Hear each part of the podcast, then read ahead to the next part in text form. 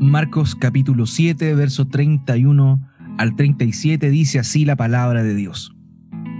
Volviendo a salir de la región de Tiro, vino por Sidón al mar de Galilea, pasando por la región de Decápolis. Y le trajeron un sordo y tartamudo, y le rogaron que le pusiera la mano encima. Y tomándole aparte de la gente, metió los dedos en las orejas de él, y escupiendo tocó su lengua y levantando los ojos al cielo gimió y le dijo, Éfata, que, que es decir, sea abierto. Al momento fueron abiertos sus oídos y se desató la ligadura de su lengua y hablaba bien. Y les mandó que no lo dijesen a nadie, pero cuanto más les mandaba, tanto más y más lo divulgaban. Y en gran manera se maravillaban diciendo, bien lo ha hecho todo. Hace a los sordos oír y a los mudos hablar. Cuando seguimos el relato que hemos estado viendo durante las últimas semanas, recordamos que el Señor Jesucristo ya no está en tierra Galilea, en tierra dentro de la circunscripción de la Judea o de la actualmente conocida Palestina, sino que ha salido de los linderos de esta. La semana pasada vimos cómo es que nuestro Señor llegó a una región de Fenicia, de Tiro y de Sidón, eh, actual nación del Líbano, donde se encontró con una mujer que tenía una gran fe, que siendo una mujer que no era judía, reconoce a nuestro Señor como el Señor y le llama precisamente de esa manera, le llama Señor. Y el ruego de esta mujer la petición de esta mujer era que nuestro Señor Jesucristo tuviera misericordia y sanara a su hija, la cual se encontraba poseída por un demonio. Y vemos cómo es la respuesta de nuestro Señor. Vemos cómo es que Él obra misericordiosamente librando a esta mujer y alabando su fe. Esa fe que vimos la semana pasada que intercedía, esa fe que persistía, que perseveraba, esa fe que confiaba plenamente en aquel que podía sanarla sanar a su pequeña. Y continuamos en este, este segmento que está finalizando el capítulo 7. Continuamos viendo cómo el Señor aún está en tierra extranjera, mostrándonos de alguna manera que su amor y su misericordia no estaba solamente limitada a una nación exclusivamente. Vemos cómo Él continúa su ruta por la tierra gentil, eh, en este terreno extranjero, y si revisamos eh, los nombres de las ciudades que aparecen ahí, podemos de alguna manera ver cómo es que el Señor va zigzagueando en estos poblados que corresponderían a naciones gentiles. Y es así como llega a esta región de Decápolis, una región compuesta básicamente por 10 pequeñas ciudades. Decápolis era la ciudad de origen de aquel endemoniado que el Señor se encontró en la región de Gadara, no sé si lo recuerdan bien, que se encontraba en los sepulcros de daba voces y que todas las personas temían. Ese hombre era oriundo de esta zona, de la zona de Decápolis. Y cuando el Señor Jesucristo le sanó, le envió para que diera testimonio en estos lugares de todo lo que Dios había hecho con él. Y justamente este hombre cumplió con su misión. Y cuando el Señor se encuentra en esta zona, en esta región, no era posible pasar inadvertido. Y es ahí cuando llegan a esta región que se encuentra con una comunidad muy necesitada, pero también con una comunidad que había vivido toda su historia bajo el marco del paganismo. De hecho, las, las investigaciones y los descubrimientos arqueológicos en aquella zona han mostrado que era una, una región sumamente pagana. Tenían muchos dioses como ídolos, como patrones y la mayoría de ellos eran dioses griegos, el culto a los dioses griegos. Afrodita, Dionisio y Zeus eran principalmente los dioses que se adoraban en aquella, en aquella zona. Ahora, este relato que acabamos de leer solamente lo encontramos de manera exclusiva en el Evangelio según Marcos. Sabemos que hay muchos puntos en común en los cuatro evangelios, muchos, muchos milagros que se repiten, muchas historias que se repiten, muchas enseñanzas que se repiten, pero esta que acabamos de leer corresponde exclusivamente al Evangelio según San Marcos. Y no olvidemos que lo que escribe Marcos muy probablemente había sido relatado en primera persona según lo vivido por el apóstol Pedro. Marcos era un sirviente de Pedro, de manera que muchos, los padres incluso de la iglesia, señalan que el Evangelio de Marcos es el Evangelio o la mirada de la obra de Cristo vista desde los ojos del mismísimo Pedro.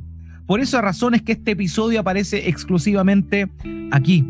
Ahora, vemos cómo el Señor Jesucristo sigue mostrando su compasión eh, por quienes han despreciado al Dios único y verdadero durante siglos. Y con esto se sigue confirmando la idea de que Jesús es el Mesías, es el Mesías judío, pero que no solo tenía un alcance para aquel pueblo, sino que Él era un Salvador universal. No solo un Salvador nacional, no solo un, un caudillo que liberaría a los judíos del yugo de Roma, sino mucho más que eso. El Mesías, el Cristo, el ungido, el rey, el sacerdote que traería libertad a toda persona de todo pueblo, lengua y nación a toda persona que invocara su nombre, a toda persona que acudiera al Dios único por intermedio de él. Y es así como se sigue cumpliendo aquello que aparece en el Antiguo Testamento que señalaba que efectivamente había un Mesías, un Salvador que vendría a salvar y a dar esperanza a todas las naciones. Es así como en Apocalipsis capítulo 5, versículo 9, nos encontramos precisamente con esta visión de Juan, viendo cómo es que personas de todo pueblo, lengua y nación adoran al Cordero que está inmolado delante del trono de Dios. Apocalipsis 5.9 dice, y cantaban un cántico nuevo, diciendo, digno eres de tomar el libro y de abrir sus sellos, porque tú fuiste inmolado y con tu sangre compraste para Dios a gente de toda tribu, lengua, pueblo y nación. Es así como se cumple nuevamente esto. Y el Señor durante su ministerio terrenal da luces de que el Evangelio no era un mensaje exclusivo para los judíos, sino que era algo que iba a bendecir la vida de todas las personas de la humanidad. Porque de tal manera Dios amó al mundo que dio a su Hijo unigénito para que todo aquel que en Él cree no se pierda, mas tenga vida eterna. El mensaje del Evangelio es un mensaje que va a llegar a todo lugar, que debe llegar a todo lugar. Y por eso es que más de dos mil años después estamos hoy en el último lugar del mundo, en Chile, un país muy austral, hablando de lo que nuestro Señor Jesucristo hizo. Ahora bien, cuando vemos este episodio podemos notar nuevamente algo importante. Al ver al maestro, estas personas de esta ciudad, llevaron delante del Señor a un hombre que se encontraba sumamente problemado. Dice la escritura que era un sordo, que no podía hablar bien. Algunas versiones traducen esto como un mudo, otras como tartamudo. Lo cierto es que esta expresión griega empleada ahí, que solo aparece una vez en todo el Nuevo Testamento griego, hace una alusión exclusiva a alguien que tenía grandes dificultades para hablar, alguien que tenía su lengua paralizada. Por ende, no podía hablar, no podía relacionarse, no podía expresarse por medio de sus labios. Probablemente balbuceaba y emitía sonidos y era lo único que la gente podía comprender. Ahora algo que cabe señalar, queridos, es que nuevamente vemos aquí el actuar de personas con un corazón intercesor. Apenas vieron que nuestro Señor Jesucristo estaba por ahí, lo que hicieron fue llevar a este hombre que consideraban que estaba muy aproblemado delante de su presencia. Vemos nuevamente la importancia de la intercesión. La importancia de la intercesión. Pero aquí hay algo bien importante. Aquí no se dice quiénes fueron los que llevaron a este hombre. Simplemente menciona a personas, simplemente menciona a gente. Y aquí nos da también un elemento importantísimo de lo que es verdaderamente la intercesión, de lo que es verdaderamente orar por otros, de lo que es sufrir con el dolor de otros, que es el anonimato. El anonimato. Una de las virtudes de la intercesión es acudir a Dios pidiendo, pidiendo por otros, orando por otros, obrando en favor de otros, pero todo esto bajo el anonimato. Es muy probable que lo olvides o que no te des cuenta o que eh, simplemente no esté dentro de tu radar mental. Pero si hoy estás bien, si hoy estás tranquilo, porque puede que no lo estés, pero si lo estás, es porque muchas personas oran por ti. Y tú no lo sabes. Tú no tienes idea de que muchas veces resiste la tentación porque alguien está orando por ti, porque personas están orando por ti, porque tus hermanos están orando por ti. ¿Cuántos peligros Dios no te ha librado que tú no sabes siquiera? Porque hay hermanos, hermanas que están orando por ti. Esa intercesión anónima es sumamente poderosa, es sumamente importante. Y aquí vemos en el actuar de estas personas la importancia y la relevancia de eso. Este hombre no podría haber sido sanado si no fuera por personas que vieron en él su gran necesidad, tuvieron compasión y lo llevaron delante de Cristo. ¿Quiénes son? No sabemos. Pero Dios no se ha olvidado de él. Y por eso, más de dos mil años después, todavía aparecen mencionadas estas personas, aunque no por nombre, pero sí se muestra su gran acción, su gran corazón a la hora de llevar a este hombre necesitado a los pies de Cristo para recibir bendición de parte de Él. Queridos, qué importante es la intercesión. Qué hermoso es cuando oran por nosotros, cuando claman a Dios por nosotros. Pero también qué lindo es cuando tú tienes una actitud proactiva frente a Dios y oras e intercedes por los demás. A todos, sin duda alguna, nos, nos gusta saber que hay gente orando por nosotros.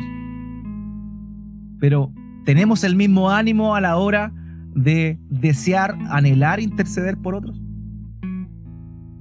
Leonard Ravenhill, un gran predicador del fin del siglo pasado, cita en uno de sus escritos a una mujer llamada María Warburton Wood.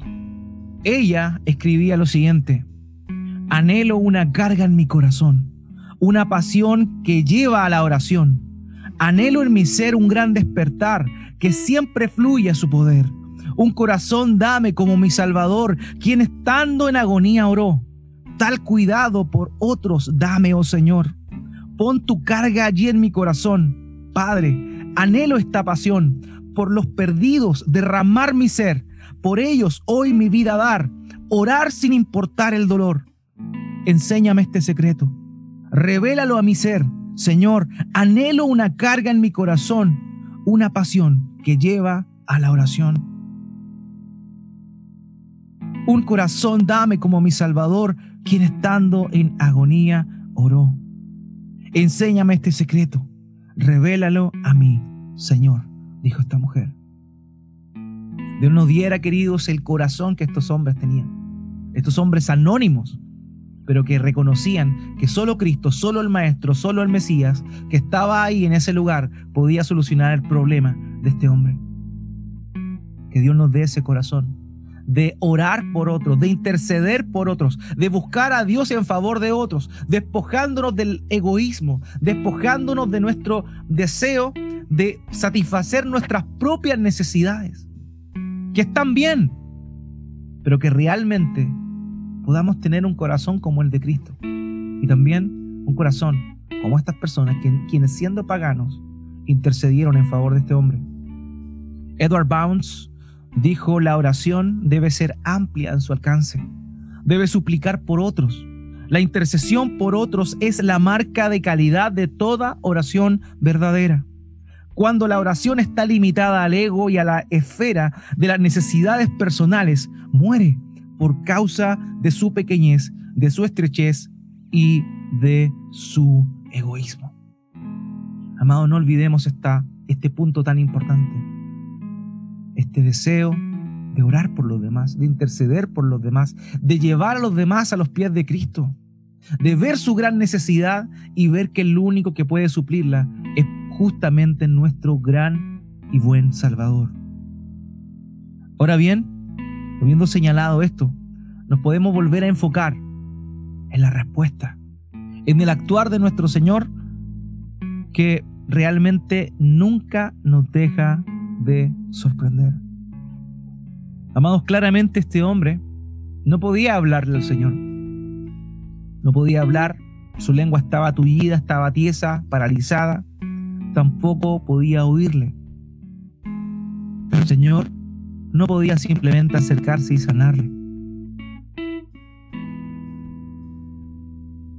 Era necesario, era necesario sin duda alguna que el Señor se comunicara con él y le diese a conocer las verdaderas razones de su venida. ¿Y cómo lo hace el Señor? Lo hace de una manera magistral. Lo hace como Él, solo Él sabe hacerlo. Lo hace mediante gestos. Él, el sordo y tartamudo, no podía oír las palabras del Señor. Pero el Señor se comunicó con él por un lenguaje que éste sí podía entender. Y lo hizo mediante el lenguaje de señas. Queridos, aquí sí que vemos el verdadero concepto de lo que es la inclusión. Hoy se habla mucho de la inclusión, agregándole letras E a toda la palabra, como si esto de alguna manera incluyera a ciertas personas. Pero realmente la verdadera inclusión es cuando consideras a todos y a aquellos que están en verdadera necesidad. Verdadera inclusión es poder hablar un lenguaje que personas que no pueden hablar entiendan. Y el Señor Jesucristo con su gran amor, con su compasión, se dirige a este hombre de maneras que él sí podía entenderlo. Esto sí, que es ser inclusivo. Pero el Señor no le va a dar un mensaje camuflado, el Señor no le va a dar un mensaje hermoseado para que este hombre en su incapacidad pueda entenderlo, sino que va a mostrarle grandes verdades, grandes cosas que Él hizo. Ahora bien, esto sin duda alguna nos llama la atención. El Señor Jesús se preocupó de dar a conocer el mensaje, su mensaje, mediante estas formas, por señas, a aquel que no podía entender sus palabras. ¿Cómo tú y yo estamos dándonos a entender a aquellos que no pueden comprendernos? Hermanos, tenemos una carga genuina y verdadera por aquellas personas que no nos pueden entender.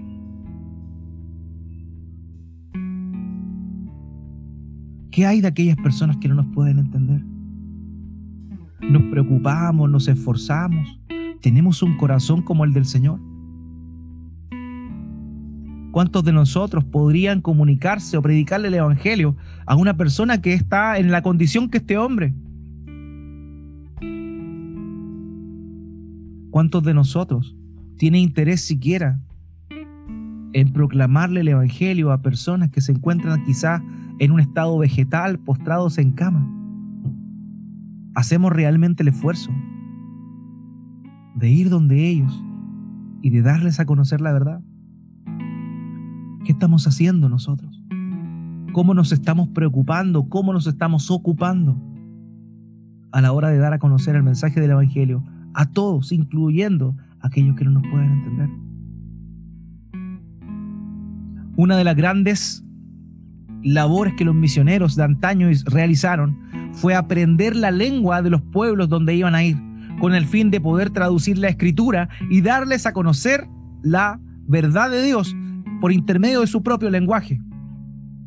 Pero ¿qué hay de, ellas, de aquellas personas que están entre nosotros, pero que no pueden oír, que no pueden escuchar, que no pueden ver? Hermanos, existe una real y genuina preocupación creo que es necesario analizar nuestro corazón, arrepentirnos delante del Señor y disponernos. Disponernos al servicio, disponernos a los pies de Cristo para que Él nos use.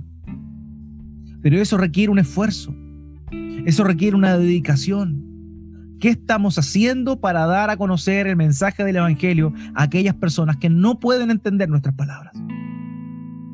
Muy probablemente nada.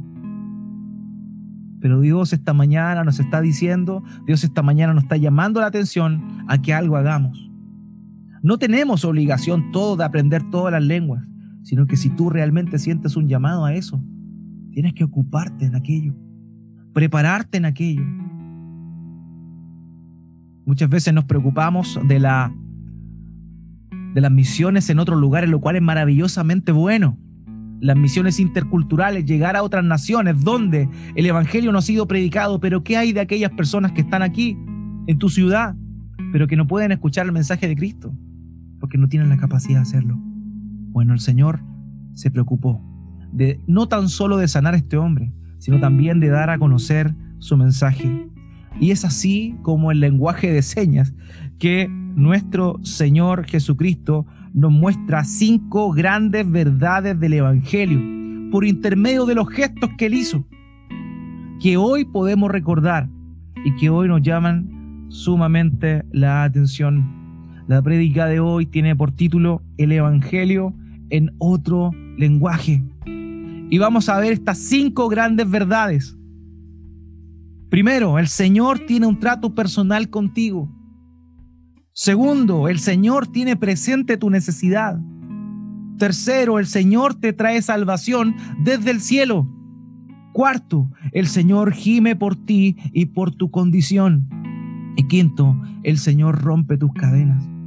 Con todos los gestos que el Señor hizo, le dio a entender estas cinco grandes verdades del Evangelio a esta persona. Y hoy, esta mañana, Dios nos está recordando, por intermedio de su palabra, estas grandes verdades. Lo primero que vemos aquí es que el Señor tiene un trato personal contigo. En el versículo 33 de Marcos 7, dice entonces Jesús, tomándole aparte de la multitud a solas. El Señor tenía la costumbre de sanar públicamente, pero en esta oportunidad, al ver el corazón de estas personas que llevaron a este hombre necesitado, él toma aparte a este hombre como un gesto hacia él, de que él tenía cuidado personal de su vida. El Señor en privado se ocupó de sanar a este pobre hombre. En privado lo hizo. Que nadie lo viera. ¿Por qué? Porque de esa forma quería manifestar una exclusividad, una atención exclusiva a la necesidad de este hombre. Queridos hermanos, el Señor tiene un trato especial con cada persona. Un trato especial. Señor no solamente le importaba que la gente viera su gran poder, sino que particularmente en cada persona tuviera un impacto.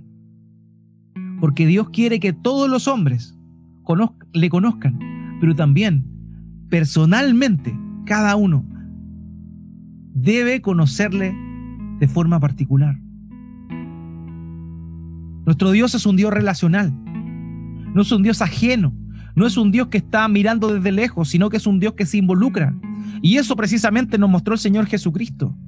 Él vino haciéndose hombre, tomando forma de hombre. ¿Con qué propósito? Para tener una relación personal con nosotros. El Señor Jesucristo no tenía problema en mostrar su amor y en dar su tiempo a una sola persona de forma particular. Ese es el primer punto. Y es una verdad grande del Evangelio. No porque tu papá sea cristiano, tú eres cristiano. No porque tu hermano sea cristiano, tú eres cristiano. No porque tu abuelito iba a la iglesia, tú eres cristiano. No, el Señor tiene una relación personal con cada uno. Con cada uno. La salvación es corporativa, es cierto, Él salva a un pueblo, pero cada persona que es parte de ese pueblo está individualizada. Toda lengua que confiesa que Jesús es el Señor será salvo. Todo aquel que invoque el nombre del Señor será salvo. Es una relación personal y esa es una gran verdad. El Señor tiene un trato personal con cada uno. Y la salvación es personal no es corporativa, no es que fuiste salvo tú y toda tu casa va a ser salvo, como sí se le prometió al carcelero. Pero eso no es así. cada persona tiene que humillarse delante de Dios, reconocer su condición de pecado y creer en el Evangelio. Personalmente, por ese motivo el Señor lo toma de manera individual y lo aparta de la multitud, con el fin de darle a entender eso. Y esa es una gran verdad, la primera gran verdad que vemos aquí, reflejado en el actuar de nuestro Señor. La segunda gran verdad que vemos es que el Señor tiene presente tu necesidad. Marcos capítulo 7, verso 33, le metió los dedos en los oídos y escupiendo le tocó la lengua con la saliva. El problema de este hombre era que no podía oír, era que no podía hablar. Y el Señor va a solucionar su problema personal, individual, pero con una connotación mucho más allá de su problema físico, mucho más allá de eso. Este hombre era sordo, no podía hablar. Y el método que emplea nuestro Señor Jesucristo, el método que Él emplea, un método visual lleno de simbolismo, nos muestra esa gran determinación y ese deseo de que este hombre pudiera comprender lo que él estaba realizando. En ese tiempo eh, llama la atención la forma que empleó el Señor. A muchas personas que eran mudos simplemente los tocaba y quedaban sanos, pero particularmente a este hombre le metió los dedos en los oídos, escupió y le tocó la lengua con la saliva. Evidentemente no había ningún poder curativo en la saliva del Señor. Pero este gesto que él realiza es un gesto de un médico sanando a una persona. En ese tiempo se consideraba que la saliva tenía eh, de alguna forma eh, funciones curativas. Y por eso es que a esta gente que era pagana no le llamó la atención este acto que nuestro Señor Jesucristo realizó. Pero queridos, vemos cómo es que el Señor en esta oportunidad realiza estas acciones para darle a entender que conocía su necesidad y que iba a atender su necesidad exclusivamente. Le tocó los oídos. Él era sordo. En ese momento este hombre entendió que el Señor Jesucristo iba a quitarle su sordera.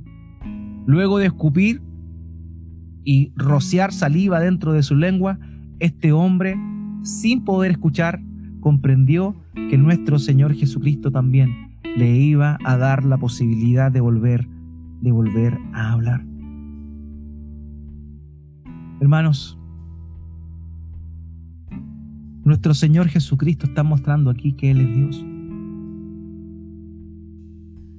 No olvidemos que el propósito principal de Marcos es mostrar que Jesucristo es Dios, el Dios hecho carne, el Dios hombre. La palabra dice en Éxodo capítulo 4, versículo 11, y el Señor le dijo, ¿quién ha hecho la boca del hombre? ¿O quién hace al hombre mudo o sordo, con vista o ciego? ¿No soy yo el Señor? Y aquí nuestro Señor Jesucristo está demostrando que Él es Dios y que Él permitió que este hombre estuviera sordo y también tuviese dificultades para hablar, pero que ahora le iba a librar de, esa, de ese yugo, de esa esclavitud que él tenía ante esta incapacidad. El Señor es Dios. El Señor es Dios, Jesucristo es Dios. Jesucristo muestra una y otra vez que Él es el Mesías, el Hijo de Dios. Pero este Mesías, el Hijo de Dios, no solo tiene una relación personal con cada persona o tiene o va a tener un trato personal con cada uno, sino que también este Señor tiene presente nuestras necesidades. Él conoce nuestras necesidades. Él sabe la necesidad de nuestro corazón. Él conoce el dolor de nuestra alma. Él conoce nuestra condición física. Él sabe todo y va a atender conforme a su voluntad en tu vida. En tu vida. Si es sanándote, gloria a Dios. Si es permitiéndote estar en dolor, en aflicción, gloria a Dios también, porque Dios soberano tiene control de toda tu vida si es que tú eres su hijo. Si es que tú eres su hijo realmente, si has nacido de nuevo y te pasan cosas malas, sabes que estás en el camino del Señor, sabes que Él tiene control de tu vida. Pero si tú no estás en el camino del Señor, simplemente te está pasando y te está ocurriendo las repercusiones de la naturaleza que tienes. Queridos míos, Dios tiene cuidado de nosotros, el Señor tiene cuidado de nosotros, tiene un trato personal con cada uno y además de eso, tiene cuidado de la necesidad de forma particular. El Señor Jesucristo dice en Mateo capítulo 10, versículo 29 al 31, ¿no se venden dos pajarillos por una monedita? Y sin embargo ninguno de ellos caerá a tierra sin permitirlo el Padre. Y hasta los cabellos de la cabeza de ustedes están todos contados. Hermanos, los cabellos de nuestra cabeza están contados. El Señor tiene cuidado de nosotros, conoce nuestra necesidad. Él sabe. Y cuando Él toca con sus dedos los oídos de esta, persona, de esta persona, cuando con su saliva rocía la lengua de este hombre, en ese momento Él está dándole a conocer que le iba a responder su petición, que le iba a responder su deseo, dándole sanidad total. La tercera gran verdad del Evangelio que vemos en los símbolos que nuestro Señor realizó, la encontramos en el versículo 34, en la primera parte. Y levantando los ojos al cielo, levantando los ojos al cielo, este hombre no podía escuchar. Por eso el Señor hizo todos estos actos. Cuando el Señor miró al cielo, le dio a entender al sordo y tartamudo que lo que él iba a realizar no lo hacía simplemente porque fuera buena persona, sino porque él era el enviado del cielo. Que lo que Jesús iba a realizar ahí era lo que había sido ordenado por el Padre. Hermano, la salvación viene del cielo. Solamente Dios puede salvar al hombre, solamente Dios puede curar al hombre de su condición. Por eso el Señor en un gesto mira hacia arriba, mira hacia el cielo, dándole a entender a esta persona que de arriba venía su salvación. De arriba venía su salvación. El Salmo 121, 1. El salmista dice, levantaré mis ojos a los montes. ¿De dónde vendrá mi ayuda? Mi ayuda viene del Señor, que hizo los cielos y la tierra en el tiempo en el cual el escritor del Salmo está hablando. El culto a los dioses paganos se realizaba sobre los montes. Por eso es que el salmista dice, alzaré mis ojos a los montes, dando a entender que ¿podría él acudir a dioses falsos? Y la respuesta que él dice es, mi ayuda viene del Señor que hizo los cielos y la tierra. El rescate viene de arriba. El rescate viene de arriba. El hombre debe saber que tiene que responder personalmente delante de Dios. El hombre debe saber que Dios tiene cuidado de sus necesidades. Él sabe cuál es su condición. Y en tercer lugar, el hombre debe saber que la solución a su problema viene desde el cielo. Y esa solución es Jesucristo. Jesucristo. Juan capítulo 3, versículo 13. Nadie ha subido al cielo sino aquel que bajó del cielo, es decir, el Hijo del Hombre que está en el cielo. Cristo, Jesús, es Dios encarnado, quien se despojó de su trono de gloria para venir a servir al pecador. Juan 6:33, porque el pan de Dios es el que baja del cielo y da vida al mundo. El Señor Jesucristo bajó del cielo a darnos vida, a atendernos, a salvarnos, a librarnos de la esclavitud del pecado, de la oscuridad de nuestra condición. Eso es lo que vino a hacer nuestro Señor Jesucristo. Es solo Dios quien puede salvar al hombre. Solo Dios puede salvar al hombre, nadie más puede salvarlo. El hombre no puede salvarse a sí mismo. Por eso es que Jeremías dice, maldito el hombre que confía en el hombre. Porque ningún ser humano puede salvar al hombre de su condición de pecado y de la condenación que ésta conlleva. Solamente Dios puede hacerlo. Y como la culpa del pecado provenía de los hombres, Dios, la segunda persona de la Trinidad, el Hijo, se humilla despojándose de su deidad, o sea, no de su deidad, perdón, de su dignidad. Se despoja de su dignidad, de su lugar de eminencia y se humilla tomando forma de ser humano. Es así que el Señor Jesucristo viene como el Dios hombre, la solución del cielo.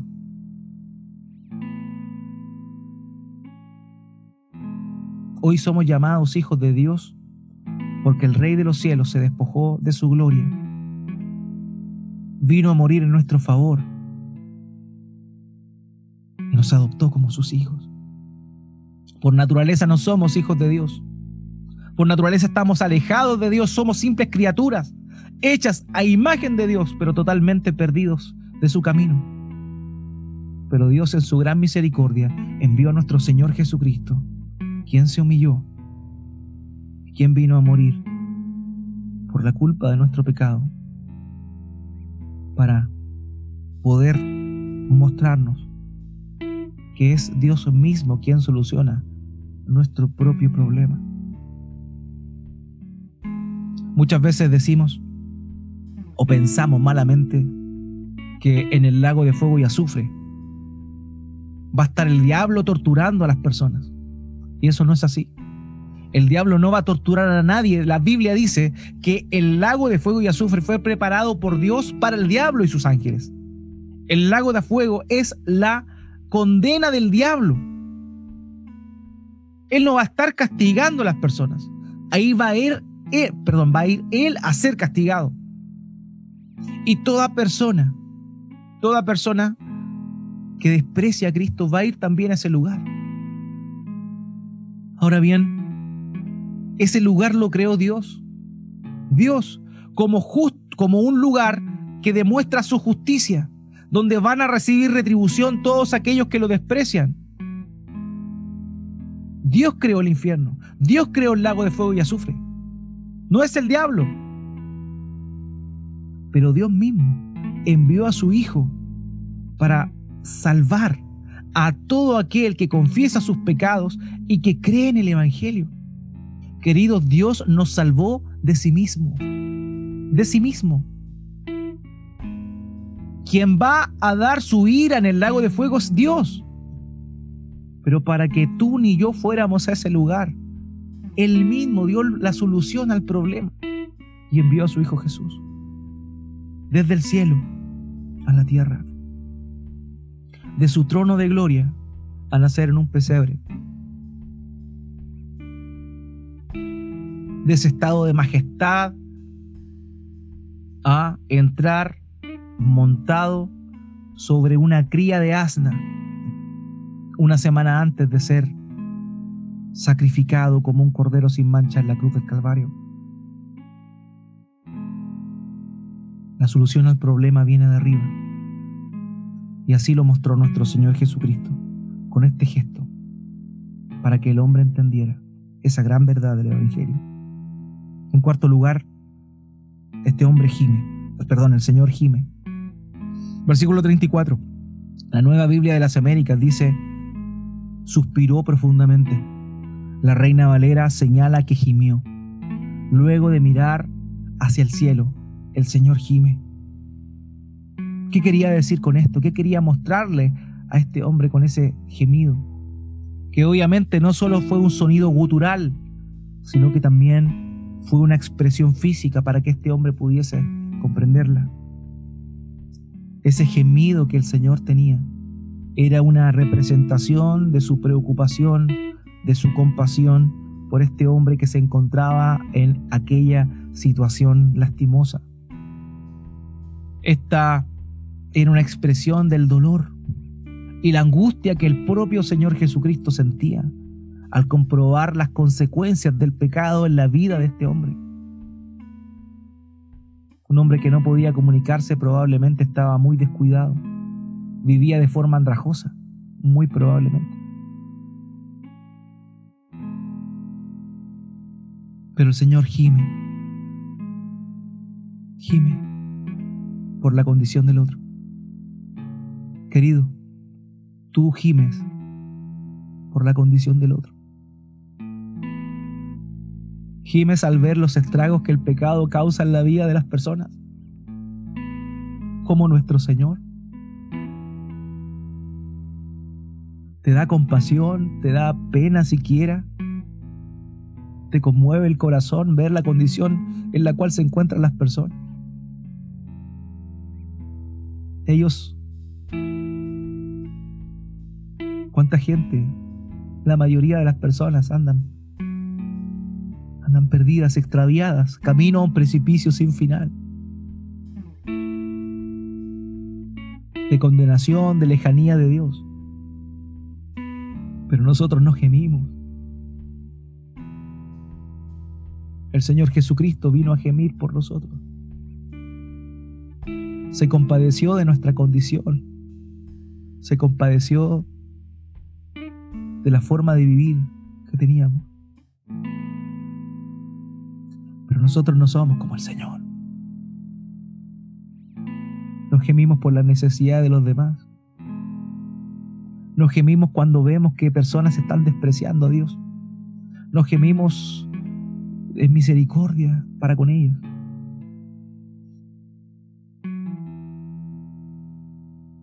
Que nuestro Dios nos ayude a ser como nuestro Señor Jesucristo, a gemir por los demás a gemir al ver lo que el pecado hace en la vida del resto.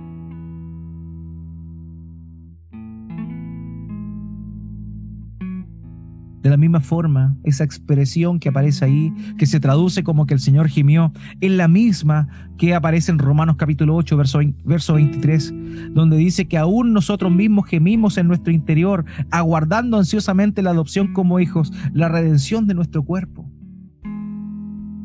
Nuestro ser interior gime para alcanzar la redención, pero el Señor gimió para que nosotros alcanzáramos la redención. Una muestra más de su misericordia, una muestra más de su compasión, que sin duda alguna nosotros estamos en deuda. Dios nos ayude a mirar como Cristo miró, a interceder como Cristo intercedió tener misericordia y compasión como Cristo tuvo misericordia y compasión. El tercer elemento, o la, la, perdón, la quinta gran verdad que nuestro Señor dice acá con su expresión, con todos sus actos, con sus gestos, es que Él vino a romper las cadenas de la esclavitud. Marcos capítulo 7, versículo 34. Le dijo, Éfata, esto es, ábrete. Éfata, ábrete, era una palabra aramea. En ese sector de Decápolis se hablaba el arameo. Por eso es que el Señor exclama esta palabra, Éfata, ábrete, que en estricto rigor significa que las cadenas se rompan, que aquel yugo que estaba sosteniendo a este hombre fuese cortado. Y esas son cinco verdades que nuestro Señor muestra en este actuar, en estos gestos que Él realiza. Solo el Señor puede romper las cadenas, solo el Señor puede dar libertad a las personas, en este caso a este hombre de su azote, pero también a aquellas personas que están lejos de Cristo, aquellas personas que están muertas en sus delitos y pecados, aquellos que van rumbo a la perdición, solo el Señor Jesucristo puede dar y traer libertad. Juan capítulo 8, versículo 36. Así que si el Hijo los hace libres, ustedes serán realmente libres. Solo el Hijo nos puede liberar, solo el Hijo puede traer libertad. No hay libertad en nadie, no hay libertad en uno mismo. El único que puede liberar a las personas es Cristo. Las personas viven creyendo que son libres cuando son esclavos. Y solo el Hijo puede dar libertad. Solo el Hijo puede dar libertad. Y así es como nosotros Dios nos ha liberado nos ha dado libertad para ser siervos de Él. Y eso también hace con el resto de las personas. Solo el Señor puede romper las cadenas. Y fue así que rompió las cadenas de la ligadura física de este hombre, pero que también el día de hoy rompe las cadenas espirituales que ligan a las personas a su condición de perdición. Luego de eso, vemos que este hombre quedó completamente sano, completamente libre y la respuesta de la gente fue decir, mostrar, anunciar lo que habían visto. El Señor les encargó que no dijeran nada. Y evidentemente tenían culpa de no obedecer lo que el Señor les pidió. Pero también hay otro punto importante. Estas personas, pese a que desobedecieron lo que el Señor les pidió, siendo gentiles, tenían ánimo y deseo de anunciar lo que habían visto que Cristo había hecho. Cómo es que Cristo había traído libertad a este hombre que estaba bajo el azote de esta enfermedad. Ellos se les mandó que callasen, pero hablaron. Se les mandó que no anunciaran lo que Cristo había hecho, pero ellos anunciaron lo que Cristo había hecho. Y nosotros, que sí somos mandados a anunciar lo que Cristo hizo, callamos.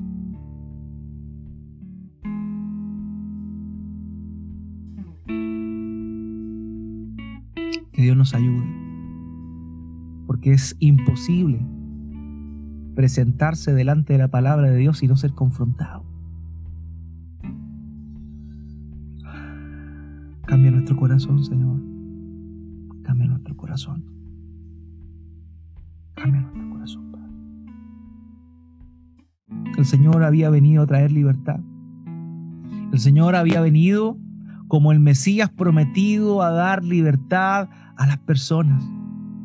Y lo que Él hizo ahí era el cumplimiento de una palabra que Isaías había escrito hace muchos años atrás. En Isaías capítulo 35 versículos 5 al 6, entonces se abrirán los ojos de los ciegos y los oídos de los sordos se destaparán.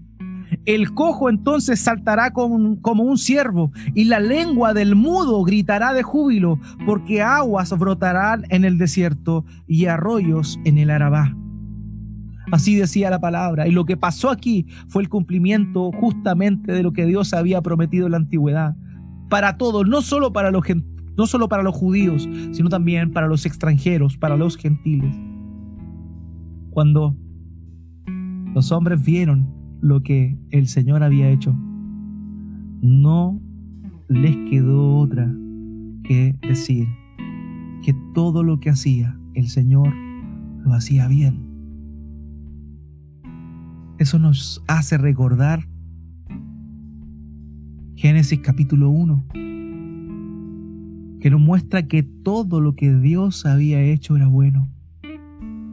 Muchas veces se dice, y vio Dios que esto era bueno. Y en Génesis capítulo 1, versículo 31 dice, Dios vio todo lo que había hecho y era bueno en gran manera, y fue la tarde y la mañana del sexto día. Pero en esta oportunidad, en esta ciudad pagana de Decápolis, en esta región de Decápolis, no solo Dios contempló que lo que había hecho era bueno, sino que los hombres pudieron contemplar que lo que el Dios hombre había hecho era bueno en su totalidad. Solo Cristo es bueno. Solo Cristo es bondadoso, solo Cristo es el Salvador, solo Cristo es aquel que tiene una relación personal con cada uno, solo Cristo es aquel que tiene cuidado de cada necesidad personal, solo Cristo es aquel que viene y trae salvación desde el cielo. Solo Cristo es aquel que gime por nuestra condición de pecado y solo Cristo es aquel que rompe las cadenas de nuestra esclavitud. Solo Él es el Salvador Solo Él hace que una lengua que no podía hablar sea libre para proclamar la grandeza de su poder.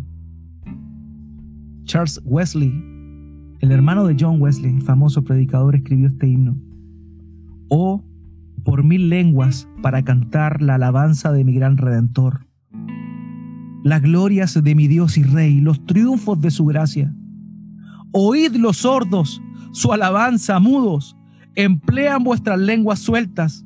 Ciegos, he aquí que viene vuestro Salvador, y saltad cojos de alegría. Maestro mío, bondadoso y Dios mío, ayúdame a proclamar, a difundir por toda la tierra los honores de tu nombre.